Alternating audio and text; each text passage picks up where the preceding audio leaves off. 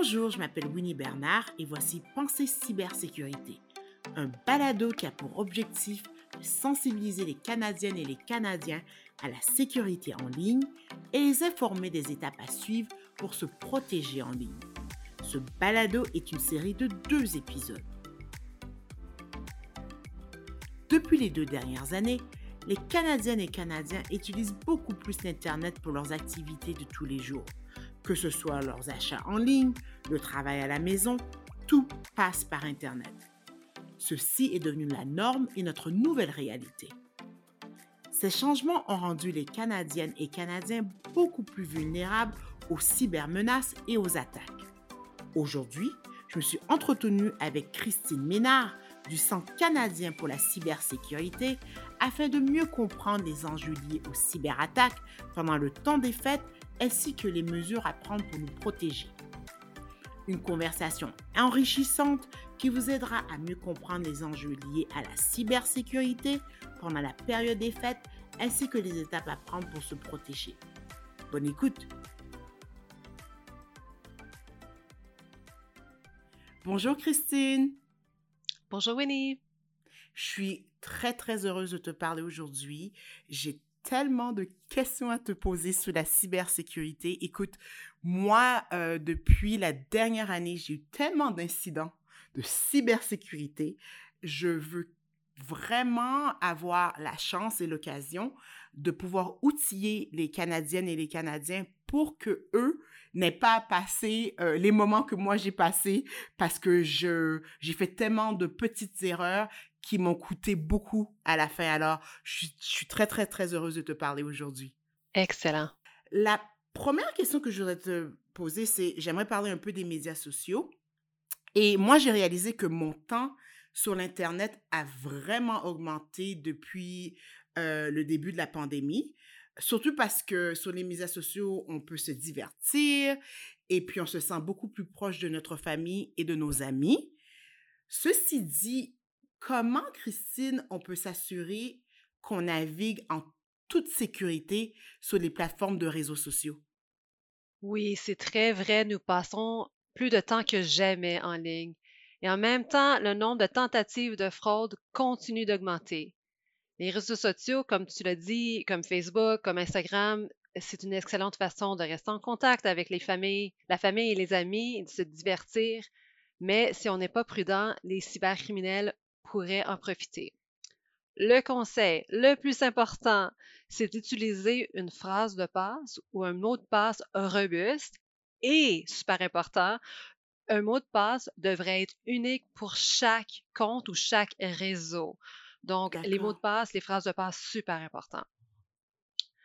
Pour la confidentialité, euh, c'est un peu plus simple sur certains réseaux que d'autres. Euh, par exemple, sur Instagram, vous avez soit un profil euh, privé ou un profil public, c'est très simple. Sur Facebook, il y a beaucoup plus d'options.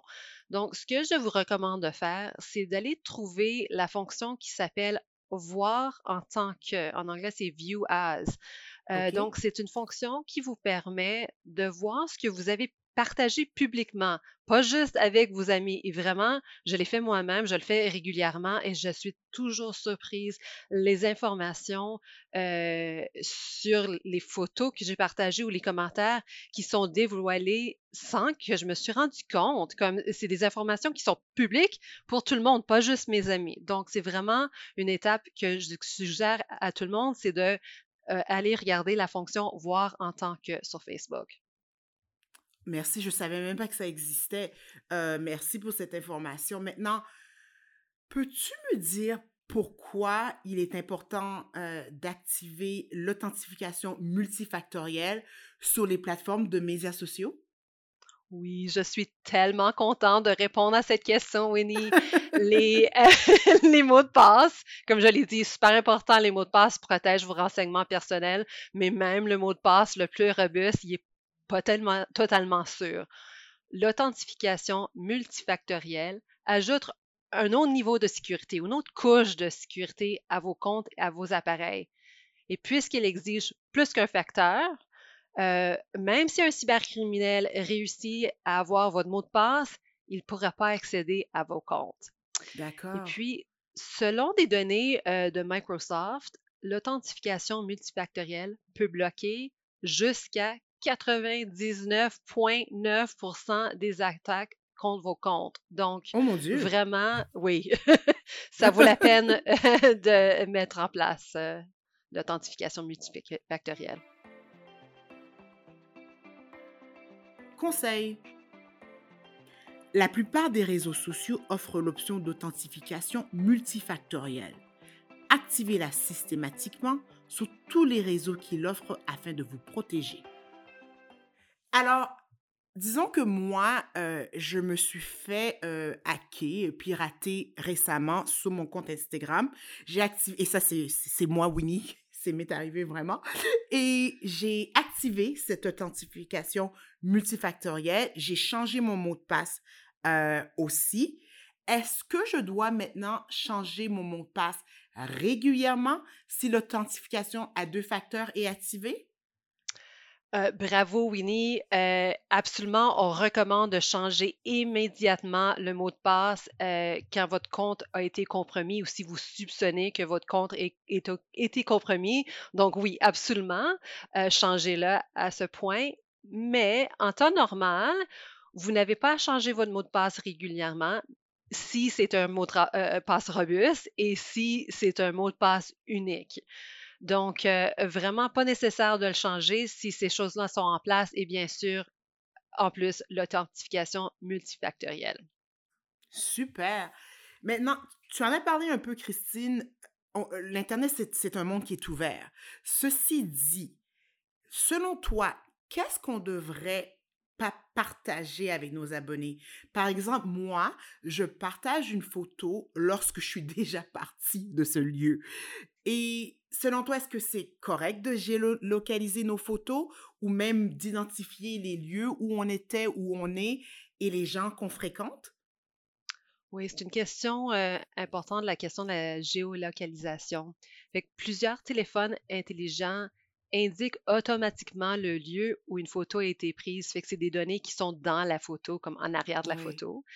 Heureusement, plusieurs réseaux sociaux retiennent pas cette information lorsqu'on publie la photo, mais le réseau nous donne la possibilité d'ajouter les informations sur la localisation de la photo. C'est vraiment votre niveau de confort, c'est vraiment euh, vos paramètres de sécurité. Est-ce que votre profil est ouvert? Est-ce que vous, connaissez tous les gens qui vous suivez? Est-ce que vous faites confiance euh, à tous les gens qui vous suivent? Euh, vraiment, c'est à vous d'un peu décider quel genre d'informations vous êtes à l'aise de partager. Mais même sans la géolocalisation, vos Mmh photos peuvent dévoiler beaucoup d'informations. Par exemple, votre maison, votre plaque d'immatriculation, les noms et les membres de votre famille. Quand on prend tous ces petits détails ensemble, souvent, on peut savoir beaucoup d'informations à votre sujet. Donc, euh, vraiment, il faut y penser. Puis vraiment, faut y, avant de publier quelque chose, est-ce que vous êtes à l'aise que cette information soit partagée avec le grand public? Conseil. Avant de publier une image ou une photo, assurez-vous qu'elle ne contient pas de renseignements personnels. Maintenant, Christine, parlons euh, des réseaux Wi-Fi. Comme plusieurs Canadiennes et Canadiens, je travaille de la maison, et ce depuis un bout. Parlons des routeurs et des modems qu'on utilise. Pourquoi est-il important de changer le mot de passe de notre routeur quand on l'achète et de notre modem aussi. Oui, le mot de passe euh, de votre routeur est un des mots de passe les plus importants. typiquement, quand on achète euh, un routeur ou de l'équipement, euh, souvent il vient avec des renseignements de connexion par défaut. Fait qu'un un nom et un mot de passe par défaut. Et souvent, ces mots de passe par défaut, ne sont pas uniques. Donc, il est fort probable que puisqu'il n'est pas unique, un cybercriminel le connaît déjà. Donc, euh, si on ne le change pas, les cybercriminels facilement savent déjà le mot de passe, peuvent accéder à votre réseau. Donc, super important de modifier le nom et le mot de passe par défaut euh, aussitôt qu'on installe un, nouveau, un nouvel équipement pour éviter euh, que quelqu'un se connecte à votre réseau. Ma famille me, vient me voir souvent et mes amis aussi. Et la première chose qu'ils me demandent, c'est quoi ton mot de passe pour le réseau de Internet? Personne ne veut utiliser son plan d'Internet. Tout le monde veut avoir le Wi-Fi. Ceci dit, est-ce que je devrais partager cette information avec eux quand ils viennent chez moi? Oui, c'est comprenable que, que, personne ne veut utiliser leur plan ou leur euh, données de téléphone cellulaire.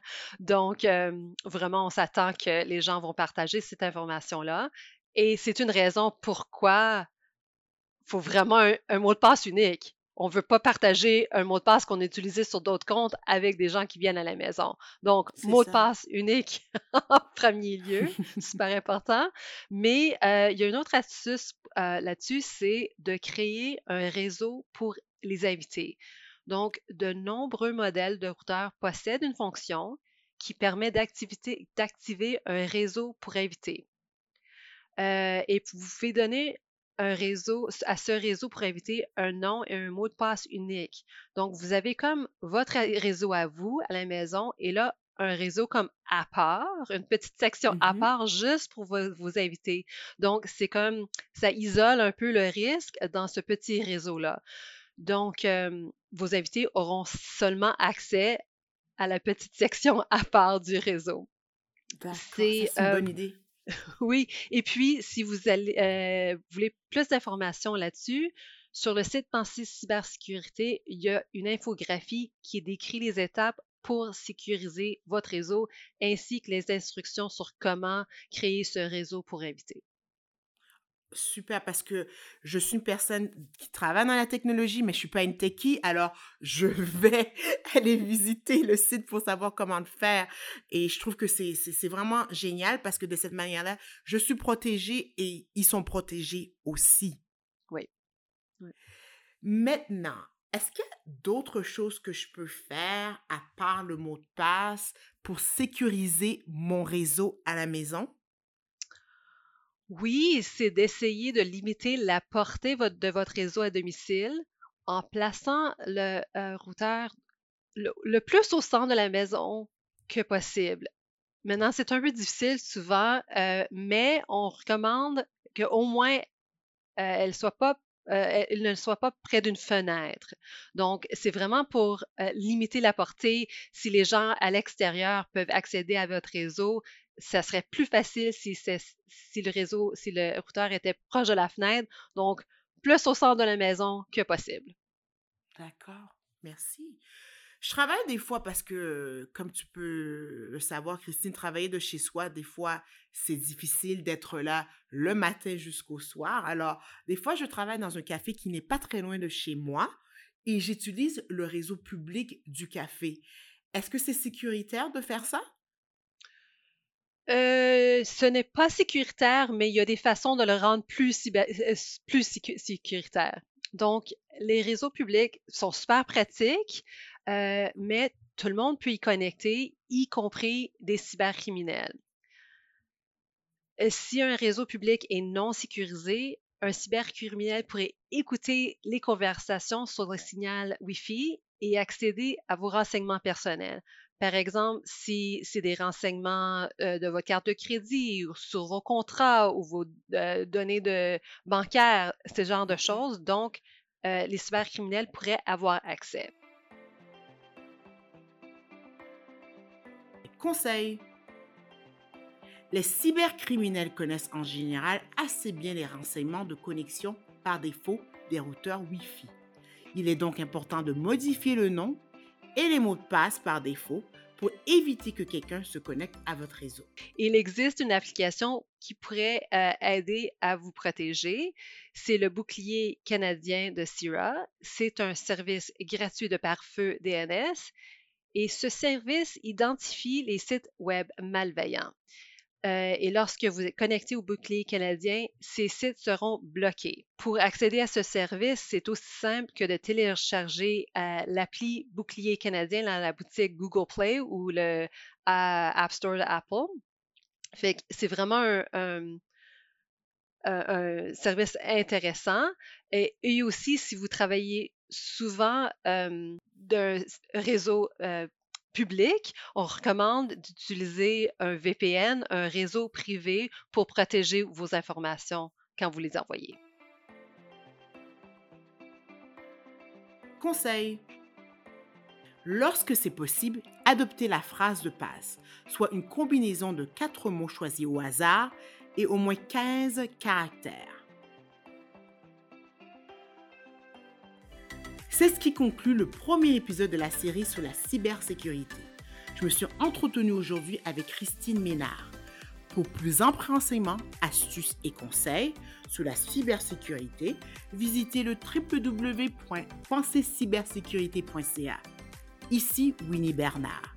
Si cet épisode vous a plu, et je l'espère, abonnez-vous, partagez-le et laissez-nous un commentaire. Merci à notre réalisatrice Ekedi Kotomaka Merci d'être à l'écoute. Au revoir et au prochain épisode.